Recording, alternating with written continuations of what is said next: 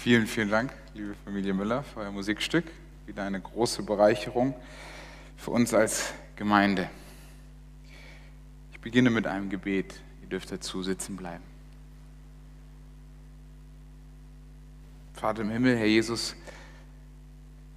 es ist nicht nur eine Ehre, sondern auch ein Privileg, vor deinen Kindern zu stehen, dein Wort zu öffnen und deine Botschaft mit ihnen zu teilen. Ich bitte dich, Herr Jesus, dass du uns segnest, ob wir nun vom Screen sitzen oder ob wir hier gegenwärtig sind.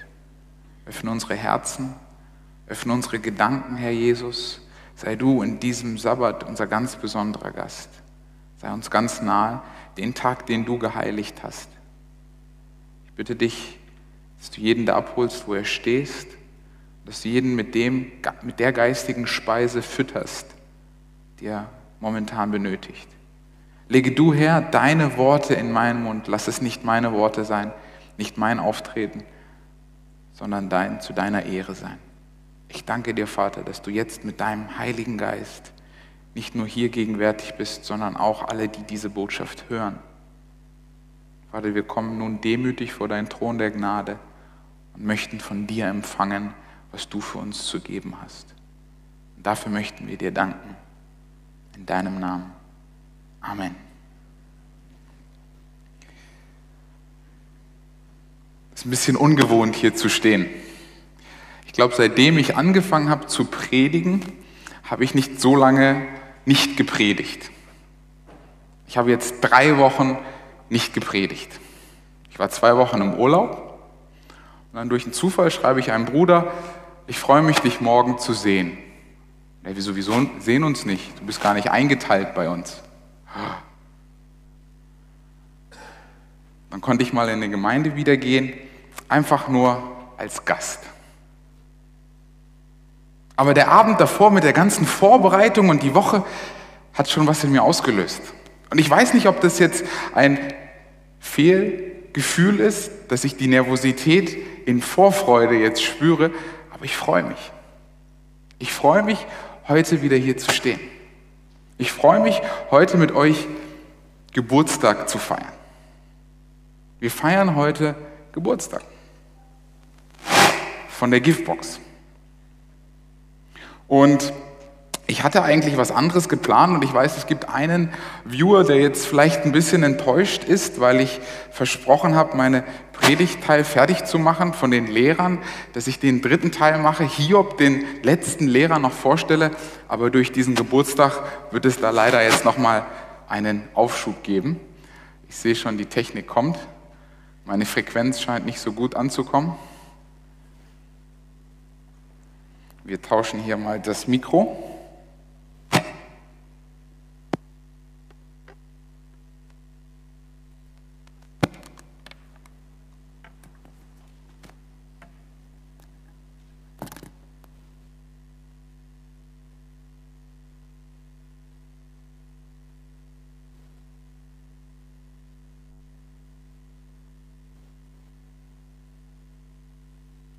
Test. Super.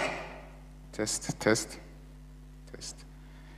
Jetzt durftet ihr mich mal von meiner Schokoladenseite sehen. So. Test, Test. Geht wieder. Super. Vielen Dank, liebe Technik. Ja, wir feiern Geburtstag, ähm, liebe Gemeinde, und dementsprechend habe ich auch die Predigt ausgerichtet. Ich habe mir Gedanken gemacht über die Giftbox. Ich habe die Erika gefragt, sie hat mir eine große E-Mail geschickt mit allen Daten, Infos, Pressemitteilungen ähm, über die Giftbox. Und ich muss euch ehrlich sagen, ich war am Anfang skeptisch. Ich war am Anfang, ja, diese Giftbox. Ich weiß nicht, wie es euch geht, wenn ihr über die Giftbox denkt. Ich weiß, es gibt viele verschiedene Meinungen und Gedanken dazu, dass es hier Leute gibt, die sagen, yeah, andere sagen, was soll das? Brauchen wir das? Oder vielleicht ganz andere, die sagen, das sehe ich zum ersten Mal. Giftbox, was ist das? Ich glaube, alles ist heute hier so ein bisschen vertreten. Und ich stellte mir auch die Frage am Anfang, brauchen wir das? Was hat denn das für einen Einfluss? Und dann habe ich so ein bisschen nachgelesen und habe geschaut, okay, was war der Plan? Wie hat sich das Ganze getan? Und die Liste meiner Fragen für die Erika wurde immer größer. Klappt das überhaupt mit den Kommentaren auf Facebook? Bringen denn die Leute nach zwei Wochen ihre Sachen wieder mit nach Hause, die nicht weggenommen sind? Wie ist das denn? Und ich habe gemerkt, der innere Kritiker in mir wird immer lauter. Ich soll was predigen, ich soll was feiern, wo ich jetzt gar nicht so dahinter stehe, was ich jetzt gar nicht vielleicht so toll finde. Und ich gebe euch jetzt hier ganz ungefilterten, ehrlichen Einblick in meine Gedanken, in meine Gefühle. Und ich dachte mir, uh, Freitag, Mittag, und mir geht so, wie wird denn das morgen? Gut, ich muss jetzt mit Erika telefonieren. Habe versucht, mich zu reflektieren, habe versucht, so neutral wie möglich zu sein. Und ich habe mit Erika telefoniert und habe meine acht, neun Fragen mit ihr abgearbeitet. Und meine Hoffnung ging nach oben. Da ist viel mehr, als was ich sehe oder was ich denke. Da ist viel mehr verborgen hinter dem, was gesagt und was ich gehört habe. Fangen wir mal bei einem Beispiel an. Angefangen hat das Ganze mit drei Helfern. Es sind jetzt sechs Helfern, die freiwillig dahin gehen und da aufräumen.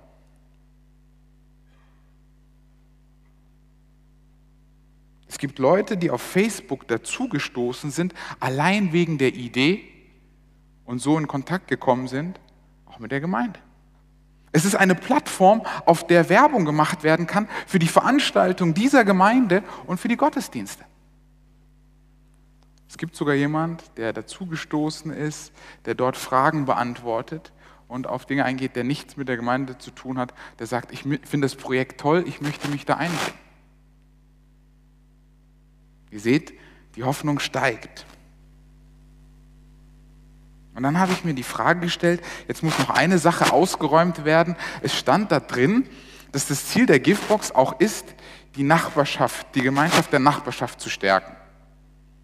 Und alles, was ich gehört hatte, war, die Nachbarn beschweren sich über den Müll, die beschweren sich über, wie es da aussieht. Was soll das denn? Dass dann viele Geschwister denken, wie denkt man denn über unsere Gemeinde? Was kommt denn da für ein Bild an? Soll ich das ausmachen? Soll ich hiermit? Oder wollt ihr mir ein Handmikro geben? Okay. Ich mache weiter. Ich mache aus. Was sagt die Technik? Ich habe heute früh geduscht. Hoffentlich liegt es nicht daran.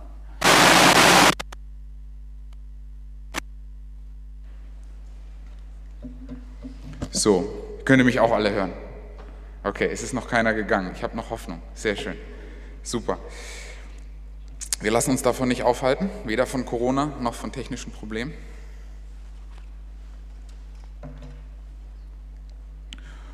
Und da habe ich mir die Frage gestellt, wie ist das mit den Nachbarn? Wir stellen uns ja auch irgendwo dar, wir repräsentieren, das repräsentiert uns ja auch irgendwo. Und dann hat mir Erika was gesagt, was ich sehr spannend fand. Ich habe sie gefragt, Erika, willst du das nicht erzählen? Es wäre viel cooler, wenn du das doch erzählst. Nee, nee, mach du nur das schon mal versucht, mach du nur. Und deswegen, wenn ich was falsch erzähle, darfst du mir später dann eine Rüge geben. Aber sie hat gesagt, sie geht in diese Gemeinde seit 33 Jahren und kannt, kannte die Nachbarn nicht. Und durch die Giftbox ist man ins Gespräch gekommen. Natürlich waren da Leute, die gesagt haben, wir finden das nicht toll. Es war sogar eine Frau, die sich immer wieder beschwert hat. Aber sie erzählte mir auch, es gab eine Frau, die ihr zugesteckt hat, da ist ein, ein Kennzeichen, ein Bus aus Lauf. Und der, der nimmt immer so viele Sachen mit. Ich glaube, der geht auf den Flohmarkt und verkauft die Sachen wieder. Wir müssen, wir müssen da was machen. Wie wäre es, wenn wir eine Tür aufbauen in, dem, in der Giftbox und ich bin bereit, frühs sie aufzusperren und abends sie abzusperren? Da dachte ich mir, was ist da passiert für eine Transformation von dem Punkt, ja, was soll das, was baut ihr hier hin? Ich möchte mich beteiligen. Ich möchte mich einbringen es hat was mit mir gemacht. Ich sehe, was da passiert. Und ich habe mich selber hinterfragt und habe mir gesagt, wie schaue ich denn manchmal auf die Giftbox? Wie denke ich denn manchmal über die Leute, die ich dort sehe? Ich musste mich selber hinterfragen. Aber ich durfte lernen, was hinter den Kulissen passiert. Und ich habe es mir so fest vorgenommen, aber ich habe es leider nicht geschafft, dass ich die Woche eine Stunde mich mal dahin stelle und einfach mal mit Leuten quatsche. Und einfach mal sage, der, der, der, der Manfred hat mir eine super Liste von Fragen gegeben, die ich da stellen könnte, um mit den Leuten ins Gespräch zu kommen. Vielleicht gebe ich sie euch weiter, vielleicht überlegt euch das auch. Ich werde es nächste Woche auf jeden Fall mal probieren. Kommen Sie öfters. Finden Sie das gut hier, diese Box? Eine wichtige Frage, die ich auf jeden Fall stellen möchte, Sehen Sie einen Zusammenhang mit dieser Box und diesem Gebäude?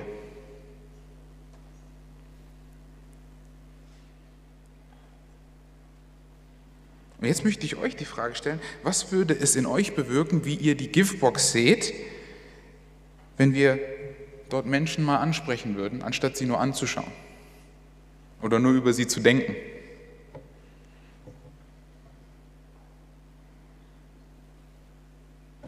Liebe Geschwister, der Titel meiner Predigt heute ist Ein Gott, bei dem man kleckern darf. Ich habe lange über den Titel nachgedacht. Ich habe meine Frau gefragt, kann man das so in Deutsch sagen? Würde ich das nicht so machen? Ich wollte was mit Klotzen und Kleckern machen, aber ich bin am Ende des Tages bei dem Titel angekommen. Ein Gott, bei dem man kleckern darf. Und ich beginne jetzt mit meiner Kindergeschichte. Es ist nicht so per se eine Kindergeschichte, aber es ist eine Form von Kindergeschichte. Und ich merke, das Mikro nagelt mich fest. Meine Füße wackeln schon. Ja? Vielen Dank. Du hast mich befreit wie ein Vogel aus seinem Käfig. Die Kindergeschichte ist an. Test, Test, sehr schön, super. Ihr hört mich alle? Oder seid ihr schon eingeschlafen? Okay, gut, ihr seid noch da, freut mich. Tut mir leid wegen den Störungen und den Tests. Ich, ich finde sowas immer ein Vorteil, weil man bleibt wach. Es ist nicht das monotone Gerede und es ist, man bleibt wach. Liebe Geschwister, die Kindergeschichte ist eine Geschichte, die ich immer erzähle, wenn ich Leute bei mir zu Hause habe, wo ich afrikanisch koche und sie einlade. Weil das eine Geschichte ist, die ist mir und meiner Familie passiert. Als wir klein waren, wir haben in Südafrika gelebt, hatten wir, äh, wir, waren, wir haben in Südafrika gelebt und haben eine andere deutsche Familie eingeladen. Äh, wir waren so ungefähr vier, fünf Jahre alt und meine Eltern hatten eine andere Familie eingeladen, die auch deutsch war, die auch im Auswärtigen Amt gearbeitet hat, beziehungsweise im diplomatischen Dienst und haben sie zum Essen eingeladen. Und es war auch Warum erzähle ich die Geschichte? Weil sie auch geschehen ist, dass meine Mutter afrikanisch gekocht hat. Und wir haben dann für das Essen, äh, das Essen wurde vorbereitet und dann haben wir angefangen zu essen, aber es war ein Essen. Wenn ich afrikanisch koche, dann werdet ihr eins merken, da ist ein Teller, da ist eine Serviette, aber da fehlt das Besteck. Da fehlt das Besteck. Und das Essen, das wir gekocht hatten, was meine Eltern gekocht hatten, beziehungsweise Mutter, wurde mit den Händen gegessen. Und keine zwei Minuten, nachdem wir angefangen haben zu essen, sagt eines der anderen Kinder, also die Familie, die wir eingeladen hatten, hatten auch zwei Kinder, die in dem gleichen Alter waren wie mein Bruder und ich. Wie gesagt, wir waren vier, fünf Jahre alt. Fängt das Kind an, zu seiner Mutter ganz laut zu sagen, Mama, guck mal, das ist die Schweinefamilie. Und die Eltern haben sich in Grund und Boden geschämt. Ihr müsst verstehen, der Grund, warum sie das gesagt haben, ist, dass die Kinder an einem Alter waren, wo man sie versucht hat zu entwöhnen, mit den Händen zu essen. Sie sollten mit Besteck essen. Und um ihnen das leichter zu machen, um sie pädagogisch das beizubringen, nur Schweine essen mit den Händen. Die haben sich so geschämt, haben meine Eltern gesagt. Da waren zwei rote Laternen auf einmal am Tisch. Der Titel meiner Predigt heute ist Ein Gott, bei dem man kleckern darf. Eine Sache, die meine Mutter mir auch hat, beigebracht hat. Das hier ist die afrikanische G, A, B, E, L. Die Gabel. Und versucht es mal. Mit der Hand schmeckt es besser.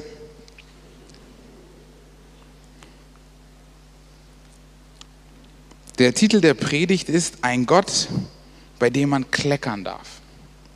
So, und jetzt stand ich vor der Herausforderung, ich hatte letzte Woche Studium. Ich hatte letzte Woche, Donnerstag hatte ich sogar zehneinhalb Stunden, wovor ich meinen Screen saß und verschiedene Vorlesungen hatte. Wir hatten Gemeinderatsausschuss und ich hatte den Freitag Zeit, eine Predigt zusammen zu, zu, zu würfeln. Und ich dachte mir, Giftbox, was kann man da theologisch machen? Giftbox, welche Geschichte gibt es in der Bibel zu geben? Ich will das nicht zu flach machen, nicht so 0850. Ich will da einen Anspruch haben. Ich will, dass die Leute da auch ein bisschen, ja, beeindruckt werden. Gucken, ob ich die Messlatte zu hoch gesetzt habe und ob der Titel schon ein bisschen was verraten hat. Ich muss sagen, ich habe mir etwas geklaut von der letzten Predigt wo ich mal hier drin sitzen durfte und einfach mal horchen durfte. Der Titel ist Ein Gott, bei dem man kleckern darf. Und es geht, in der letzten Predigt ging es um Ruth. Und eines, was ich bei Ruth ziemlich cool fand oder ganz spannend fand, ist eine jüdische beziehungsweise in dem mosaischen Gesetz verankertes Gebot.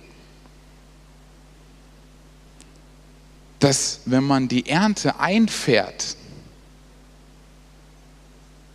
ja, manche sagen es schon, dass man das, was auf den Boden fällt, auf den Boden lässt. Das heißt, man hatte einen Arm und mit der anderen hatte man eine Sichel oder hat das abge, abgehakt und die Ehren sind auf den Boden gefallen. Und es wurde geboten, diese nicht aufzuheben, denn sie waren gedacht für die Armen für die Witwen und für die Bedürftigen. Man kann hier fast sagen, Gott hat geboten zu kleckern.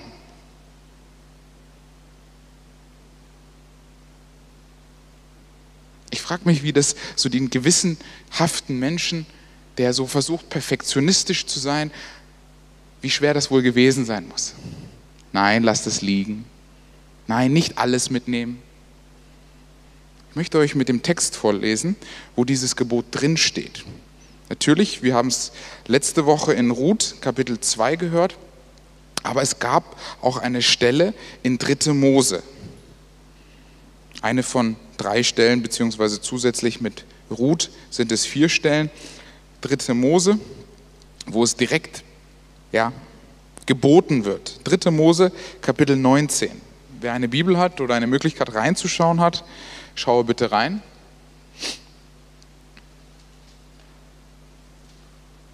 Dritter Mose Kapitel 19, Vers 1 bis 10 werde ich lesen. Da heißt es, und der Herr redete zu Mose und sagt und sprach, rede mit, dem ganzen, mit der ganzen Gemeinde der Kinder Israels und sprich zu ihnen, ihr sollt heilig sein denn ich bin heilig.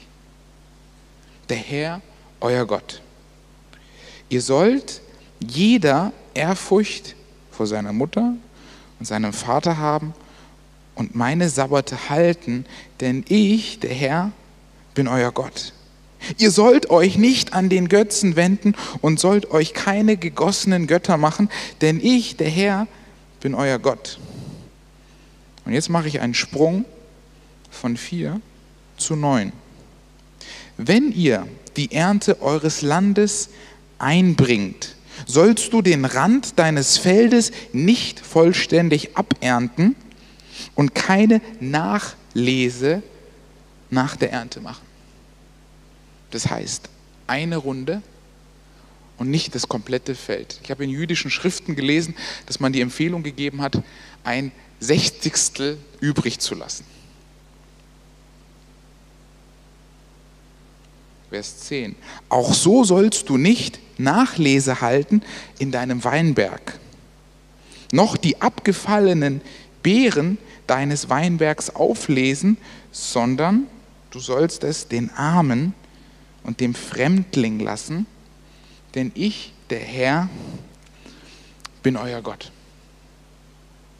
Ein Gott, bei dem man kleckern darf.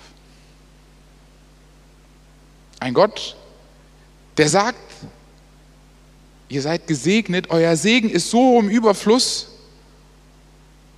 dass auch andere von diesem Segen nehmen dürfen. Ein Gott, der sagt, lasst was übrig für die Armen. Und das Erste, warum ich auch angefangen habe, nicht direkt bei dem Text, nicht bei, direkt bei dem Gebot, ist eine Sache, bei der ich festgeblieben bin. Und das ist, ihr sollt heilig sein, denn ich bin heilig. Und in diesen drei Wochen habe ich am zweiten Sabbat, wo ich jetzt nicht gepredigt habe, habe ich ein Buch gelesen, das mich sehr fasziniert hat. Ein Autor, der mich so auch schon sehr fasziniert. Ein jüdischer Gelehrter. Abraham Heschel. Kann ich nur empfehlen. Ein sehr tiefen denkender Mensch. Ich hatte ein Buch über den Sabbat, 100 Seiten. Ich habe gedacht, das schaffe ich in einer, an einem Tag, kein Problem. Ich habe nur 60 geschafft. Weil die Gedanken dieses Mannes so tief und so gut sind, dass man, ich weiß nicht, ob ihr solche Bücher kennt, ihr lest und dann müsst ihr sie kurz zur Seite legen, da muss ich mal drüber nachdenken. Das kann ich jetzt nicht einfach runterlesen, sondern das muss ich erstmal setzen lassen. Und so ein, so ein Autor ist das, der einen tiefe Gedanken mitgibt. Und er schreibt über den Sabbat aus Perspektive eines Juden. Und, und er, er bringt diese, diese Heiligkeit, was Heiligkeit bedeutet, näher. Leider ist Heiligkeit ein sehr negativ behafteter Begriff. Scheinheilig. Ich weiß noch, ein Satz, der mir hingeblieben ist bei meinen Kumpels mal, sei nicht so heilig. Ist nicht cool, heilig zu sein. Ist nicht in, heilig zu sein.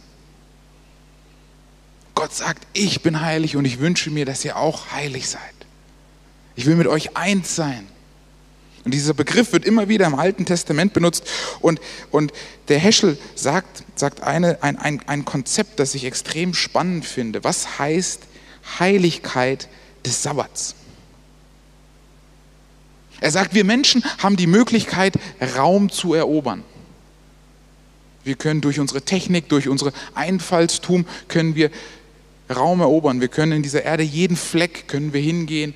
Wir können Transportmittel machen. Wir können alles sehen. Wir können, das ist unsere Eroberung. Aber Zeit sind wir unterlegen.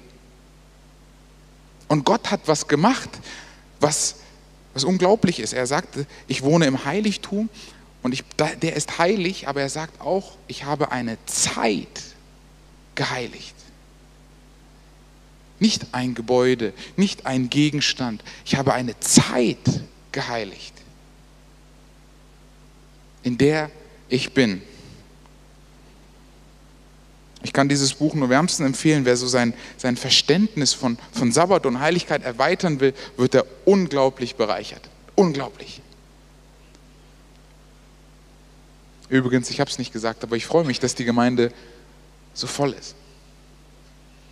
Ich freue mich, euch zu sehen. Ich freue mich immer noch, nicht nur am Anfang der Predigt, aber ich freue mich. Und ich freue mich, dass mich einige zurück anlächeln. Ich freue mich, dass ihr im Haus Gottes seid. Ich freue mich, dass ihr gesagt habt, am Sabbat möchte ich hier sein. Ich möchte seinem Wort lauschen.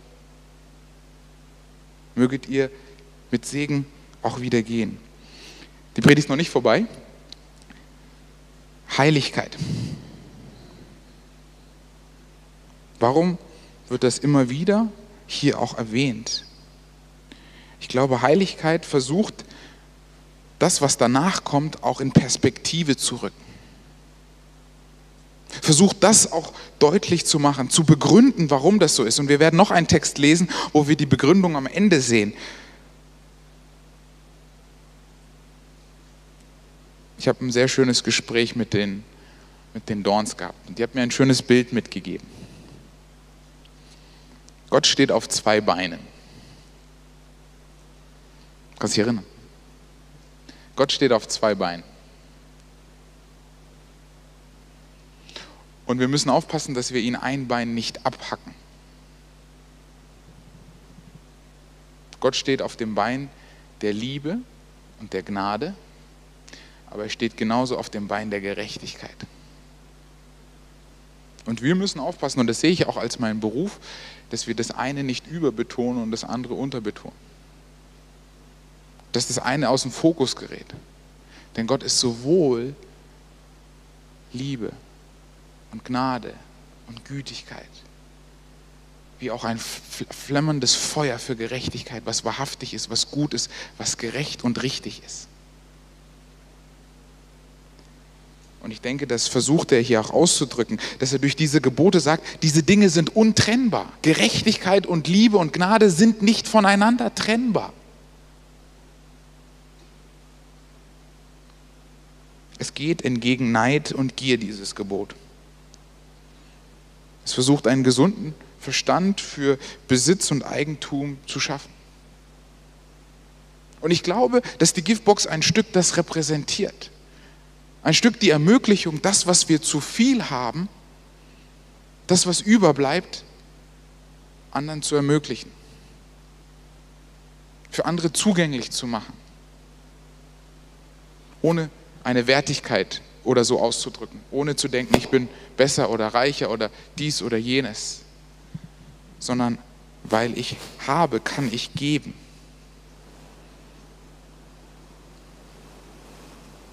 Heiligkeit hat was mit dem Verhalten, auch mit anderen zu tun. Es hat nicht nur mit Rituale oder festliche Festlichkeiten zu tun oder mit Gegenständen. Wenn wir diesen, dieses Kapitel zusammenfassen, dann sehen wir, dass diese Überschrift Heiligkeit ganz vieles beingrifft.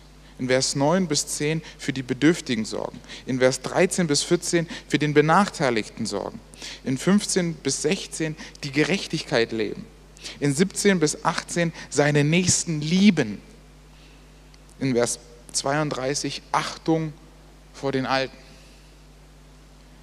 Vers 33 bis 34, sich ganz spezifisch um den Fremden zu kümmern. All das bedeutet Heiligkeit. In Vers 35 bis 36, gerecht handeln in jeglicher Art von Geschäftlichkeit. Die Bibel lehrt es,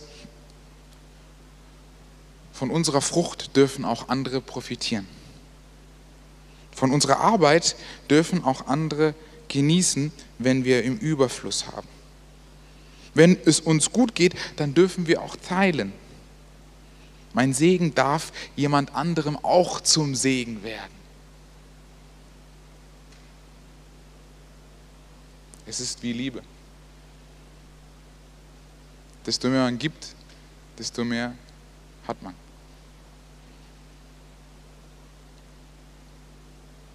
Und wir sehen, dass das mosaische Gesetz auch hier in Liebe geschrieben ist. Aber eine ganz wichtige Frage und eine Herausforderung, die ich euch machen möchte, ist die Herzenseinstellung, die da immer dahinter steckt.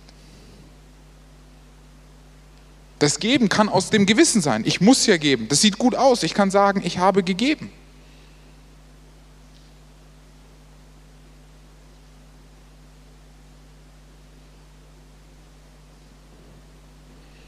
Gott sieht auch das Herzen, wenn wir geben und schaut auch auf die Motivation, warum wir geben. Ich habe eine Frage an diesen Text. Warum sagt Gott, ihr sollt es auf dem Boden liegen lassen? Warum sammeln Sie nicht das auf, was am Boden übrig geblieben ist? Machen da ein Paket drüber, so Restepaket und sagen, hier könnt ihr nehmen.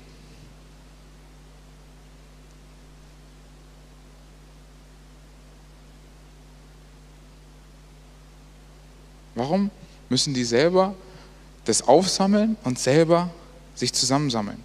Gäbe es da nicht eine andere Lösung dafür?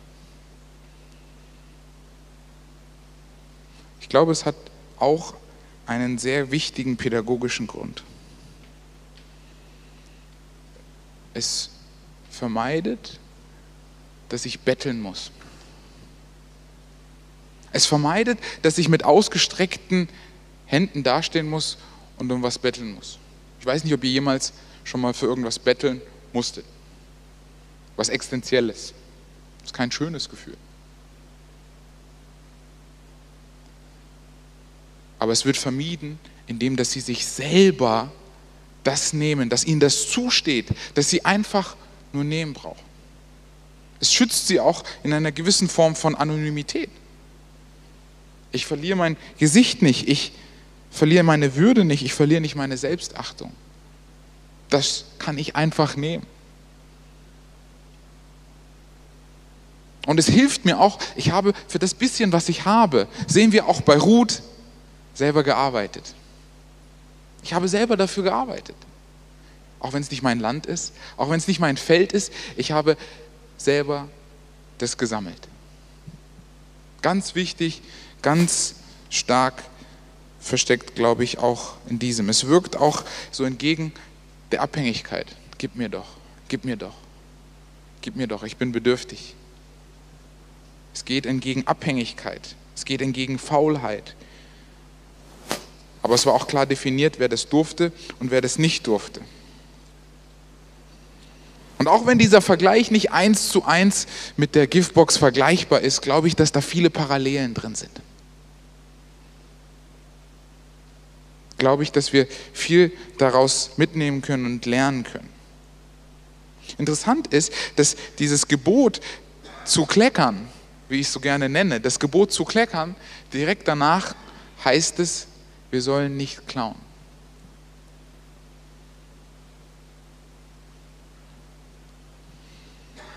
Von den drei Texten möchte ich noch einen zweiten mit euch lesen, in dem auch dieses Gebot gegeben wird, zu kleckern. Es steht in 5. Mose Kapitel 24. 5. Mose Kapitel 24.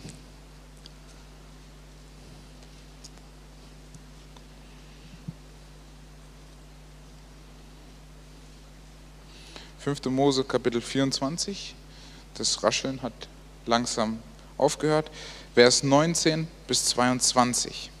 Da heißt es, wenn du auf deinem Feld geerntet und eine Garbe auf dem Feld vergessen hast, so sollst du nicht umkehren, um sie zu holen, sondern sie soll dem Fremdling, der Weise und der Witwe gehören, damit dich der Herr, dein Gott, segnet in allem Werke deiner Hände.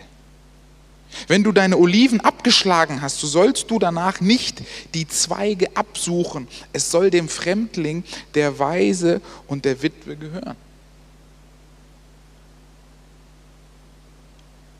Wenn du deinen Weinberg gelesen hast, so sollst du danach nicht Nachlese halten, sondern es soll auch dem Fremdling, der Weise und der Witwe gehören. Und jetzt kommt die Begründung. Eine ganz wichtige Begründung, wie ich glaube. Und du sollst bedenken, dass du selbst ein Knecht gewesen bist im Land Ägypten. Darum gebiete ich dir, dies zu tun. Im ersten Text war die Begründung Heiligkeit, dass ihr so seid wie ich. Im zweiten Text hier in 5. Mose sagt er, was ich alttestamentliches Evangelium nenne. Ich habe euch gerettet. Und weil ihr gerettet seid, tut diese Dinge. Ihr müsst nicht die Gebote halten, um gerettet zu sein, sondern nein, ich habe euch zuerst gerettet. Ich habe euch zuerst aus Ägypten geholt. Ich habe euch befreit. Ich habe euch ein Zuhause gegeben. Ich habe euch neu gemacht. Und dann, und damit ihr glücklich lebt, gebe ich euch die Gebote. Damit ihr ein gutes Leben habt, ein volles Leben, ein reiches Leben, ein Leben, das mich repräsentiert, ein Leben, das mich zeigt, tut dies. Ihr wart mal Sklaven. Sünde war mal euer Herr, aber ihr seid nun frei. Das ist Evangelium für mich, alttestamentliches Evangelium. Ihr seid ein freies Volk, ein Volk, das eine Verheißung hat, ein Volk auf dem Weg nach Hause in das verheißene und versprochene Land. Und was macht das jetzt mit euch? Was heißt das praktisch? Es gibt einen ganzen Katalog. Interessant ist, ist, dass dieses Bild immer wieder aufgegriffen wird.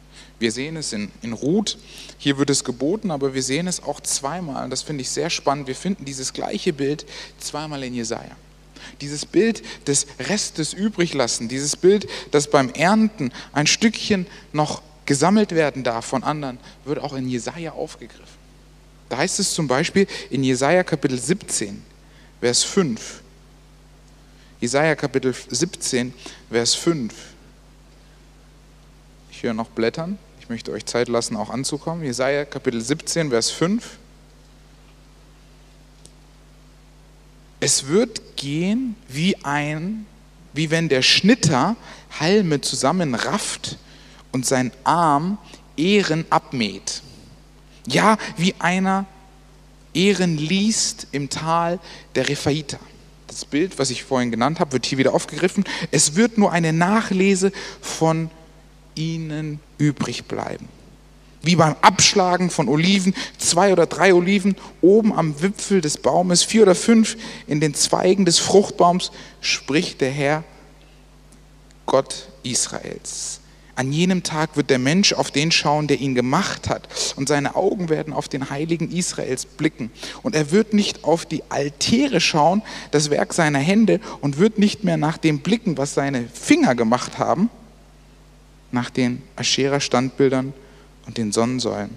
An jenem Tag werden ihre Festungsstätte wie die verlassenen Waldhöhen und Berggipfel sein, die man einst vor den Kindern Israels verließ. Und es wird eine Wüste sein. Hier wird dieser Begriff verwendet für die übrigen Gottes für den Überbleibsel. Es gibt noch einen Vergleich in Psalm 129, den könnt ihr, wenn ihr möchtet, selber lesen. Es geht aber auch in Jesaja weiter und da ist es nochmal schöner, wie dieses Bild nochmal aufgegriffen wird in Jesaja Kapitel 27, Vers 12. In Jesaja 27, Vers 12, ein paar Kapitel weiter.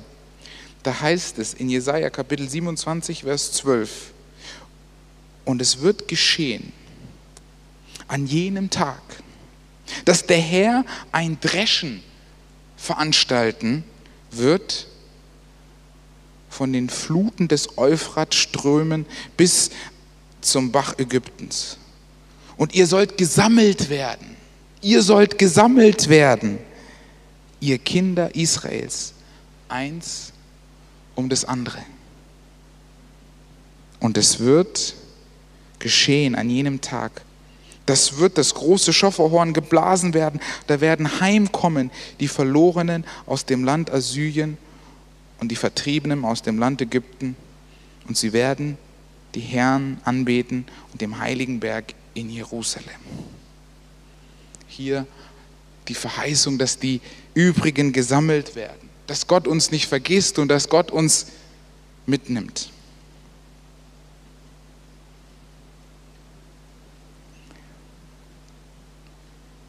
Ein Gott, bei dem man kleckern darf. Ein Gott, bei dem man verschwenderisch mit dem Segen sein darf, den man erhalten hat. Ein Gott, der uns zeigt, dass durch das, was wir haben, wir weitergeben dürfen. Und wir sehen, dass Jesus genau dieses weiterlebt und vorlebt. Wir sehen, dass Paulus dies auch weiter gebietet und auch weiter ähm, zu tun gibt. Jesus fordert sogar selbst mal einen Jüngling heraus, alles zu verkaufen und herzugeben, um ihm nachzufolgen. Aber Jesus kam nicht, um Botschafter für die Armen allein zu sein, um ein neues politisches System aufzustellen. Er tat was viel Wichtigeres. Er erlöste uns von den Sünden. Die größte Krankheit des Menschen, wenn man so will. Der größte Kampf, der größte Feind. Das eigene Ich. Wir dürfen heute Geburtstag feiern. Und es ist schön zu feiern. Und ich wünschte, wir wären ein bisschen mehr wie die Israeliten, die jedes Mal ein Fest haben, wo viel Essen ist, wo gesungen wird, wo getanzt wird, wo Gott gelobt und gepriesen wird, wo geschrien wird, dass selbst die Nachbarn hören, wow, die freuen sich im Herrn. Der Jubel im Herrn. Wie David ihn auch genannt hat.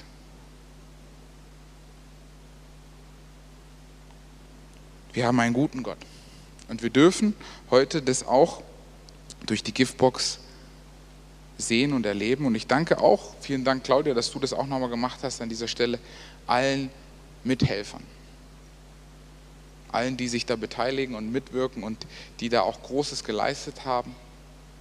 Und ich danke euch, auch im Namen der Homa. Und ich möchte jeden herausfordern, sich mal mit dieser Giftbox auseinanderzusetzen. Ich habe schon selber was ausgelegt, wir sind zusammengezogen und haben auch da gesagt, okay, was können wir jetzt der Giftbox geben? Was geht nach Afrika, was geht wohin? Ich lade euch ein, auch damals zurückzuschauen. Ihr Lieben, ich möchte noch zuletzt, allerletzter Gedanke, nochmal zu denen sagen, in den Zeiten, in denen wir jetzt leben. Ab Montag werden wir wieder beschränkt in dem, wie wir leben. Ab Montag wird es wieder Beschränkungen geben. Wir werden wahrscheinlich nicht mehr so soziale Kontakte haben wie vorher. Und wir leben in extrem spannenden Zeiten. Und ich möchte euch ermutigen, euch aufrufen, dass ihr euch Zeit nehmt für eure Beziehung mit Jesus. Dass ihr euch Zeit nehmt für euren Glauben. Dass ihr euch Zeit nehmt, Gott zu suchen und gefunden zu werden. Und das nicht nur für euch, sondern am besten auch als Familie, als Gemeindefamilie. Das wünsche ich uns und bete, dass Gott uns auch durch diese Zeiten führt und lenkt und sag der Giftbox alles Gute zum Geburtstag. Amen.